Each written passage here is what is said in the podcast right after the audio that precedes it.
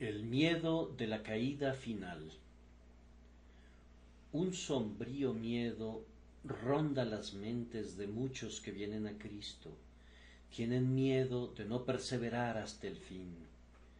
He oído que el buscador dice, si yo fuera a apoyar mi alma en Jesús, después de todo, podría tal vez retroceder y caer en la perdición. He tenido buenos sentimientos antes y se han extinguido. Mi bondad ha sido como la nube mañanera y como el rocío temprano. Vino de improviso, duró por un tiempo, prometió mucho y luego se desvaneció. Querido oyente, yo creo que este miedo es con frecuencia el padre del hecho. Y creo que algunos que han tenido miedo de confiar en Cristo por todo el tiempo y por toda la eternidad, han fallado porque tenían una fe temporal que no llegó nunca lo suficientemente lejos para salvarlos.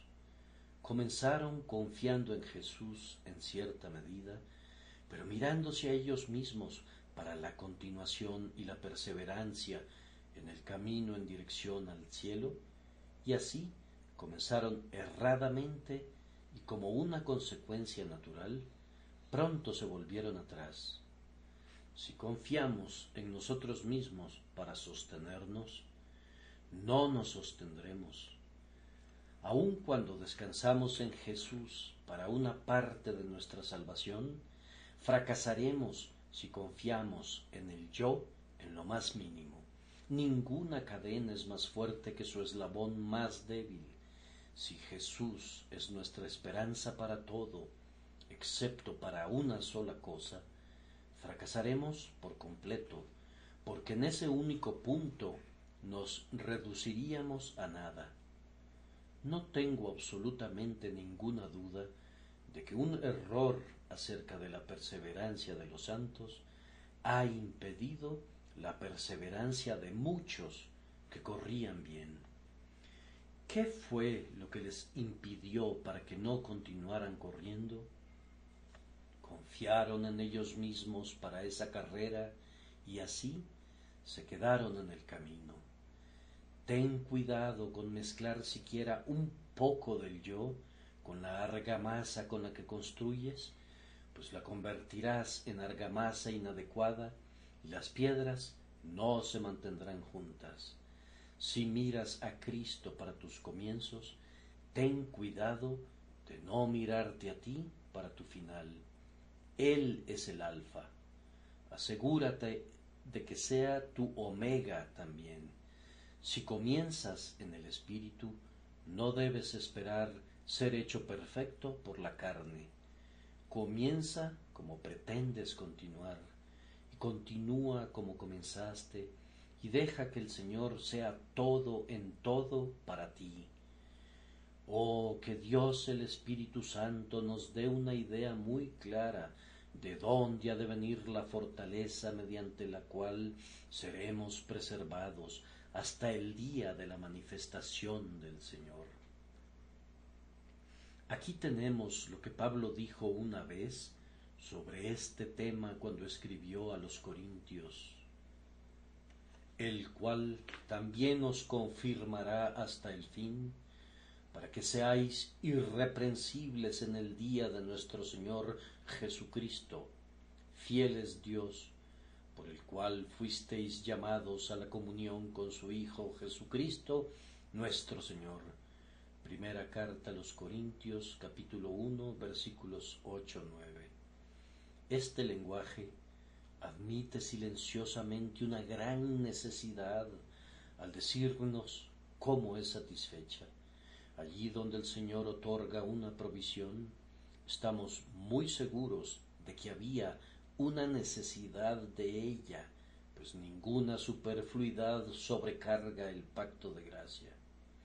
En los atrios de Salomón pendían escudos de oro que no eran usados nunca, pero no hay nada sin uso en la armería de Dios. Vamos a necesitar con certeza lo que Dios ha provisto.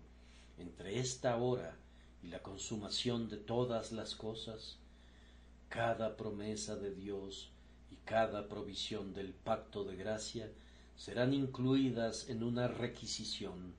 La urgente necesidad del alma creyente es la confirmación, continuación, perseverancia final y preservación hasta el fin. Esta es la gran necesidad de los creyentes más avanzados, pues Pablo escribía a los santos de Corinto que eran hombres de un elevado orden, de quienes podía decir Gracias doy a mi Dios siempre por vosotros, por la gracia de Dios que os fue dada en Cristo Jesús. Tales hombres son precisamente las personas que Él siente de verdad que tienen una necesidad cotidiana de nueva gracia si han de sostenerse y resistir y resultar vencedoras al fin. Si ustedes no fueran santos, no tendrían ninguna gracia y no sentirían ninguna necesidad de más gracia. Pero debido a que son hombres de Dios, sienten entonces las demandas diarias de la vida espiritual. La estatua de mármol no requiere de alimentos, pero el hombre viviente siente hambre y sed y se alegra de que el pan y el agua no le falten, pues de otra manera desfallecería en el camino.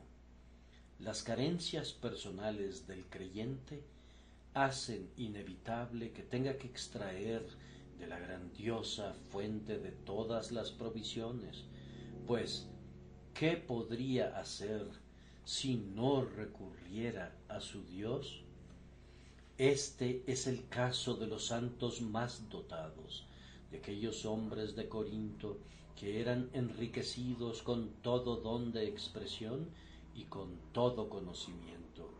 Ellos necesitaban ser confirmados hasta el fin, pues, de lo contrario, sus dones y sus dotes resultarían ser su ruina.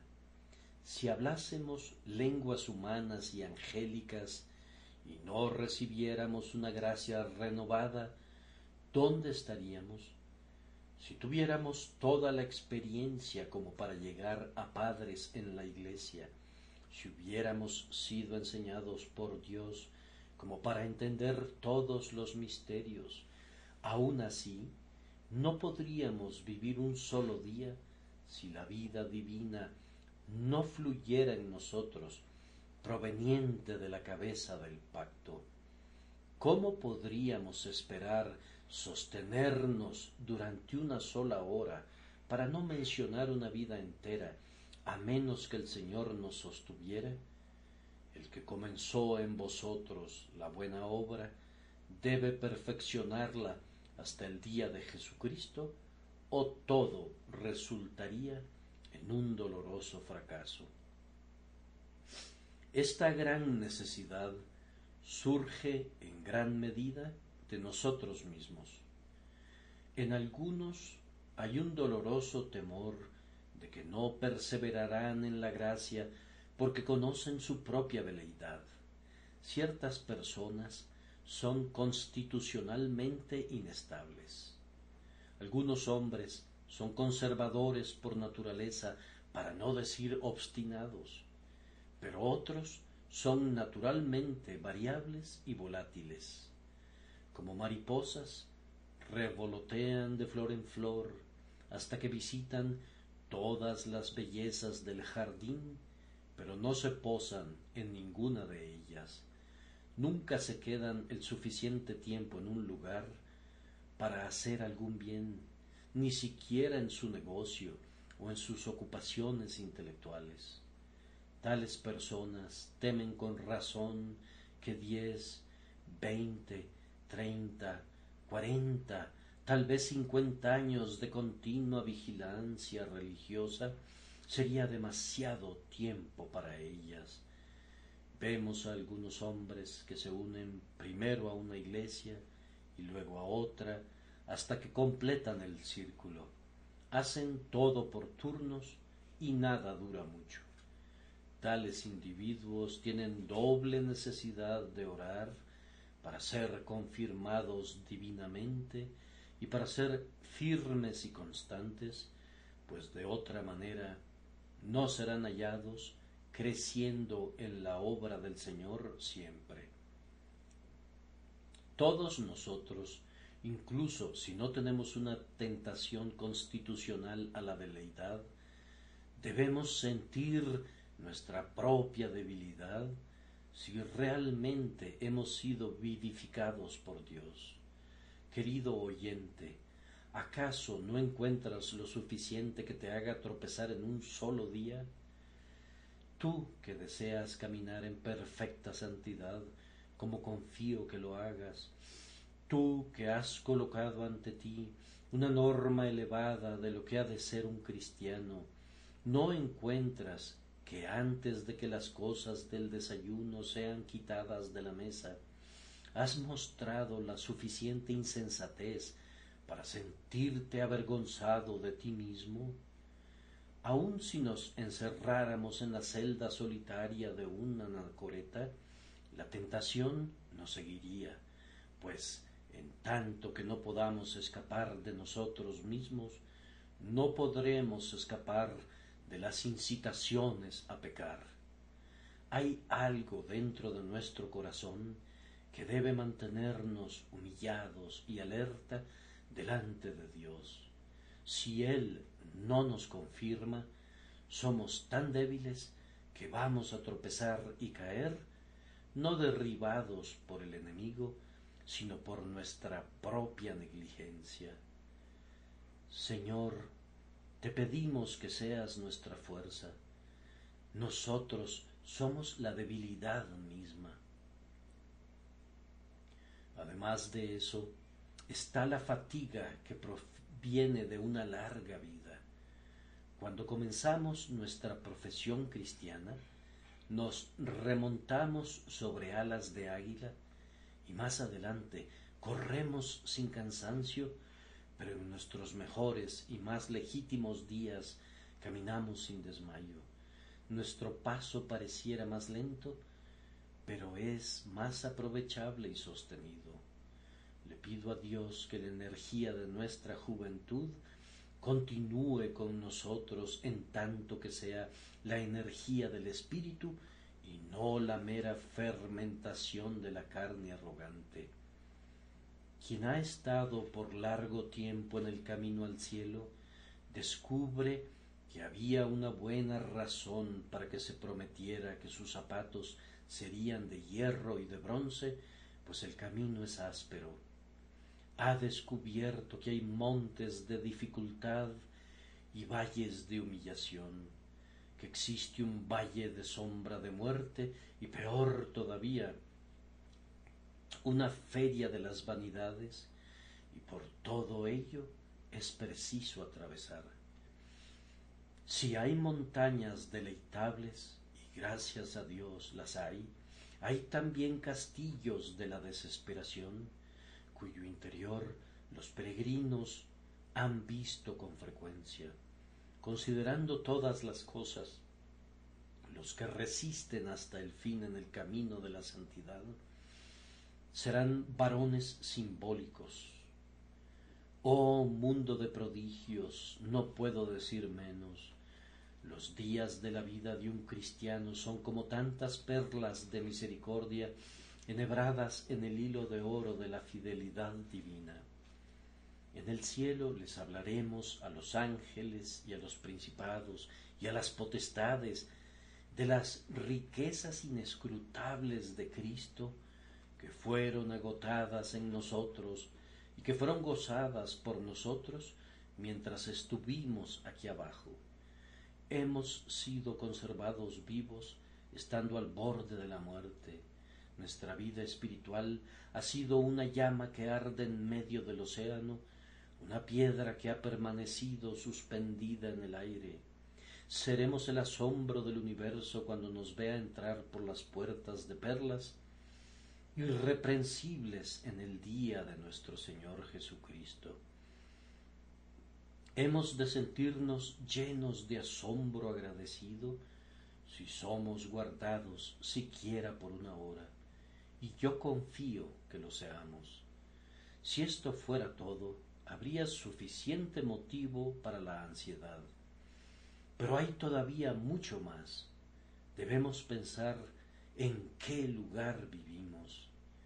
El mundo es un desierto ululante para muchos del pueblo de Dios. Algunos de nosotros somos grandemente consentidos en la providencia de Dios, pero otros se enfrentan con una dura lucha.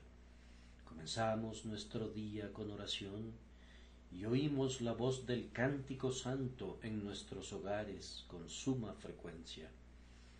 Pero mucha buena gente aún no ha terminado con su oración cuando ya es saludada con blasfemias. Salen a trabajar y durante todo el día son vejados con una conversación inmunda como lo era el justo Lot en Sodoma. ¿Acaso puedes caminar en media calle sin que tus oídos no sean afligidos por un lenguaje soez? El mundo no es ningún amigo de la gracia. Lo mejor que podemos hacer con este mundo es terminar con él tan pronto como podamos, pues habitamos en un país enemigo. Un ladrón acecha en cada matorral. A todas partes necesitamos viajar con una espada desenvainada en nuestra mano o al menos con esa arma que es llamada toda oración siempre a nuestro lado, pues tenemos que contender para avanzar cada paso del camino. No cometas algún error respecto a esto, pues serás rudamente despertado del engaño que has acariciado. Oh Dios, ayúdanos y confírmanos hasta el fin, o ¿dónde nos encontraremos? La verdadera religión es sobrenatural en su comienzo, sobrenatural en su continuación y sobrenatural en su conclusión. Es la obra de Dios de principio a fin. Hay una gran necesidad de, que la mano del Señor sea extendida todavía. Mi oyente está sintiendo esa necesidad ahora y me alegra que la sienta, pues ahora buscará su propia preservación en el Señor, quien es el único que puede guardarnos de caer y glorificarnos con su Hijo. Gracias por su atención. Y si te gusta esto, suscríbete y considera darle me gusta a mi página de Facebook y únete a mi grupo Jesús Responde las Oración. Que Dios bendiga tu día. Hola, somos Mark y Pearl Lambert, y somos los ministros de Jesús Responde las Oraciones. Si le gusta este ministerio, por favor ayúdenos a apoyarlo. El enlace para donar se encuentra en la descripción a continuación. Gracias y Dios te bendiga.